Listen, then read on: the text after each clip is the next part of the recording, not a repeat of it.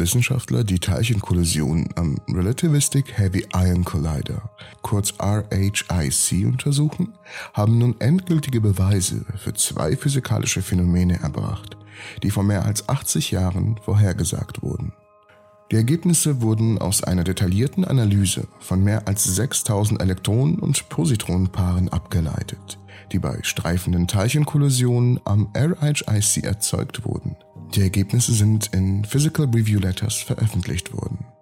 Das Hauptergebnis ist, dass Paare von Elektronen und Positronen, Teilchen aus Materie und Antimaterie, direkt durch die Kollision sehr energiereicher Photonen erzeugt werden können.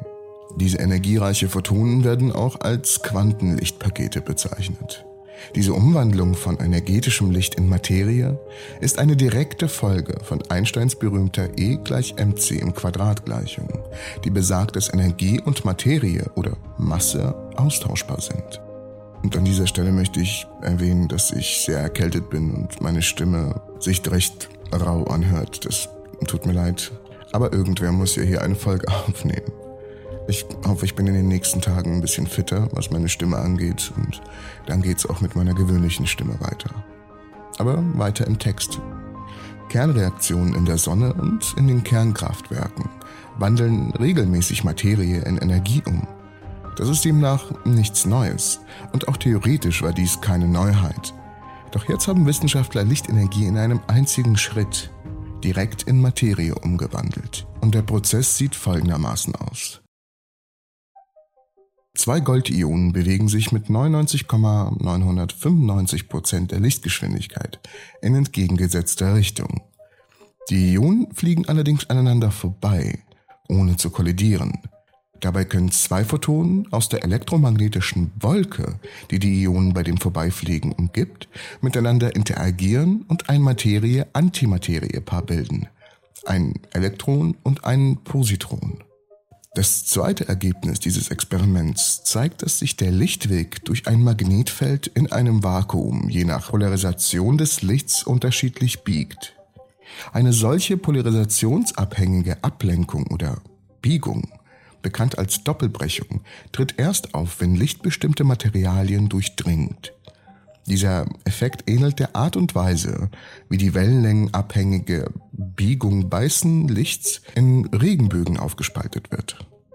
Dies ist jedoch die erste Demonstration einer polarisationsabhängigen Lichtbiegung in einem Vakuum. Beide Ergebnisse hängen von der Fähigkeit des Star Detectors von RHIC ab, die Winkelverteilung von Partikeln zu messen, bei denen die streifenden Kollisionen von Goldionen entstehen, die sich mit nahezu Lichtgeschwindigkeit bewegen. Doch lasst uns das Ganze mal ein wenig runterbrechen und versuchen zu verstehen, was hier passiert. Denn solche Möglichkeiten gab es nicht, als die Physiker Gregory Braid und John A. Wheeler 1934 erstmals die hypothetische Möglichkeit der Kollision von Lichtteilchen beschrieben, um Elektronenpaare und ihre Antimaterien Gegenstücke zu erzeugen. In ihrer Arbeit haben Braid und Wheeler bereits erkannt, dass dies fast unmöglich ist, sagte der Physiker Jean Xu vom Brookhaven Lab, ein Mitglied der Star-Kollaboration von RHIC. Laser gab es nicht mal aber Braid und Wheeler schlugen eine Alternative vor. Die Beschleunigung schwerer Ionen. Und ihre Alternative ist genau das, was wir bei RHIC tun, sagt Xu. Ein Ion ist im Wesentlichen ein nacktes Atom, der seiner Elektronen beraubt ist. Ein Goldion mit 79 Protonen trägt eine starke positive Ladung. Die Beschleunigung eines derart geladenen Schwerions auf sehr hohe Geschwindigkeiten erzeugt auch ein sehr starkes Magnetfeld, das sich spiralförmig um das sich bewegende Teilchen dreht, wie Strom, das durch ein Draht fließt. Wenn die Geschwindigkeiten hoch genug sind, kann die Stärke des kreisförmigen Magnetfelds der Stärke des senkrechten Elektronenfelds entsprechen, sagt Xu. Und genau diese Anordnung von senkrechten elektrischen und magnetischen Feldern gleicher Stärke ist genau das, was ein Photon ist, ein quantisiertes Lichtteilchen. Wenn sich die Ionen also fast mit Lichtgeschwindigkeit bewegen, umgeben ein Haufen Photonen den Goldkern und reisen wie eine Wolke mit ihm. Am RHIC beschleunigen Wissenschaftler Goldionen in zwei Beschleunigerringen auf wie gesagt 99,995% der Lichtgeschwindigkeit. Und sie haben zwei Photonenwolken, die sich mit genügend Energie in entgegengesetzter Richtung bewegen, sodass diese Photonenfelder interagieren können. Wenn die beiden Ionen aneinander vorbeistreifen, ohne zu kollidieren, sagt Su. Die Starphysiker verfolgen die Wechselwirkung und suchten nach den vorhergesagten Elektronen-Positonenpaaren. Aber solche Teilchenpaare können durch eine Reihe von Prozessen erzeugt werden, unter anderem durch virtuelle Photonen. Ein Photonzustand, der kurzzeitig existiert und eine effektive Masse trägt.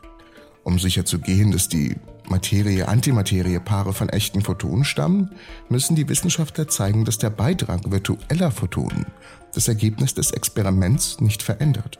Dazu analysierte das Team die Winkelverteilungsmuster jedes Elektrons relativ zu seinem Partnerpositron.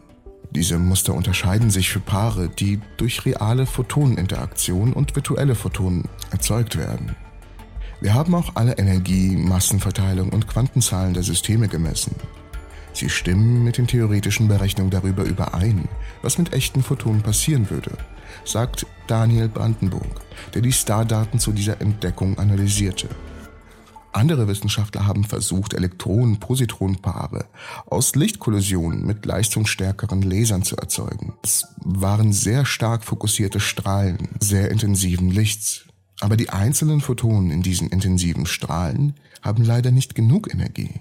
Ein Experiment am National Accelerator Laboratory im Jahr 1997 gelang es jedoch mit einem nichtlinearen Verfahren. Dort mussten die Wissenschaftler zunächst die Energie der Photonen in einem Laserstrahl steigern, indem sie ihn selbst mit einem starken Elektronenstrahl kollidieren lassen. Kollisionen der verstärkten Photonen mit mehreren Photonen gleichzeitig in einem enormen elektromagnetischen Feld, das von einem anderen Laser erzeugt wurde, erzeugte Materie und Antimaterie.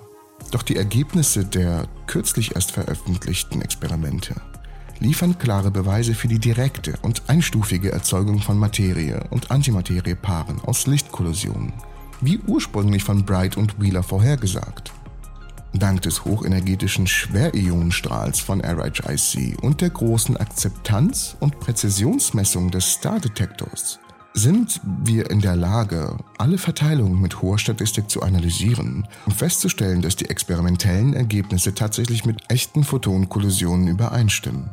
Die Fähigkeit von STAR, die winzigen Ablenkungen oder Biegungen von Elektronen und Positronen zu messen, die bei diesen Ereignissen fast hintereinander erzeugt wurden, gab den Physikern auch eine Möglichkeit zu untersuchen, wie Lichtteilchen mit den starken Magnetfeldern interagieren, die von den beschleunigten Ionen erzeugt wurden. Die Photonenwolke, die die Goldionen in einem RHIC-Strahl umgibt, schießt in das starke kreisförmige Magnetfeld, das von den beschleunigten Ionen in dem anderen Goldstrahl erzeugt wird, sagte Chi Yang, ein Star-Mitarbeiter, der seine Karriere damit verbrachte, Elektronen- und Positronenpaare zu studieren. Ein Blick auf die Verteilung der austretenden Teilchen zeigt uns, wie polarisiertes Licht mit dem Magnetfeld interagiert. Wir müssen kurz verstehen, was dieses polarisierte Licht ist.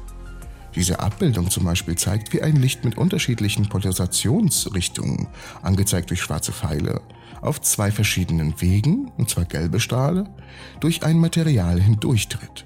Dies wird als Doppelbrechungseffekt bezeichnet. Ergebnisse vom RHIC belegen, dass Doppelbrechung auch in ein Magnetfeld im Vakuum auftritt. Werner Heisenberg und Hans-Heinrich Euler im Jahr 1936 und John Troll in den 50er Jahren Sie sagten voraus, dass ein Vakuum des leeren Raums durch ein starkes Magnetfeld polarisiert werden könnte und dass solches polarisiertes Vakuum die Bahn von Photonen, abhängig von der Polarisation, verbiegen sollte. John Toll hat in seiner Dissertation auch detailliert beschrieben, wie die Lichtabsorption durch ein Magnetfeld von der Polarisation in deren Zusammenhang mit dem Brechungsindex von Licht im Vakuum abhängt. Diese polarisationsabhängige Biegung oder Doppelbrechung wurde bei vielen Kristalltypen beobachtet. Es gab auch einen kürzlichen Bericht über das Licht eines Neutronensterns, das sich auf diese Weise beugt, vermutlich aufgrund seiner Wechselwirkung mit dem Magnetfeld des Sterns. Aber kein irdisches Experiment hat Doppelbrechung im Vakuum jemals nachgewiesen. Das Team hat gemessen, wie sich die Polarisation des Lichts darauf auswirkt, ob das Licht vom Magnetfeld absorbiert wird. Dies ähnelt der Art und Weise, wie polarisierte Sonnenbrillen bestimmte Strahlen am Durchlassen hindern, wenn sie nicht mit der Polarisation der Gläser übereinstimmen. Bei der Sonnenbrille könnte man neben dem geringen Lichtdurchtritt im Prinzip auch eine Temperaturerhöhung des Glasmaterials messen, da es die Energie des blockierten Lichts absorbiert. Am RHIC erzeugt die absorbierte Lichtenergie die Elektron-Positron-Paare. Wenn wir durch die Photon-Photon-Wechselwirkung am RHIC erzeugten Produkte betrachten, sehen wir, dass die Winkelverteilung der Produkte vom Polarisationswinkel des Lichts abhängt. Dies deutet darauf hin, dass die Observation und das Durchlassen von Licht von seiner Polarisation abhängt, sagte Young. Dies ist die erste experimentelle Beobachtung auf der Erde dass die Polarisation die Wechselwirkung von Licht mit dem Magnetfeld im Vakuum beeinflusst. Die Vakuum-Doppelbrechung, die 1936 vorhergesagt wurde. Beide Ergebnisse bauen auf Vorhersagen der größten Physiker.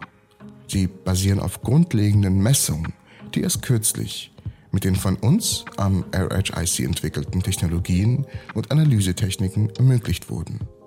Und damit bedanke ich mich fürs Zusehen. Ich hoffe, die Folge hat euch gefallen und ihr möget mir bitte verzeihen, dass ich erkältet bin. Ich hoffe dennoch, ihr hattet Spaß und hinterlasst mir bitte einen Daumen nach oben. Unten in der Videobeschreibung findet ihr natürlich die Quellen und Links zu mir, Instagram und so weiter und so fort. Folgt mir ruhig und vergesst nicht, dass wir jeden Montag und Mittwoch um 12 Uhr eine Podcast-Folge hochladen. Also ruhig mal vorbeischauen. Ich hoffe euch alle in der nächsten Episode der Entropy zu sehen.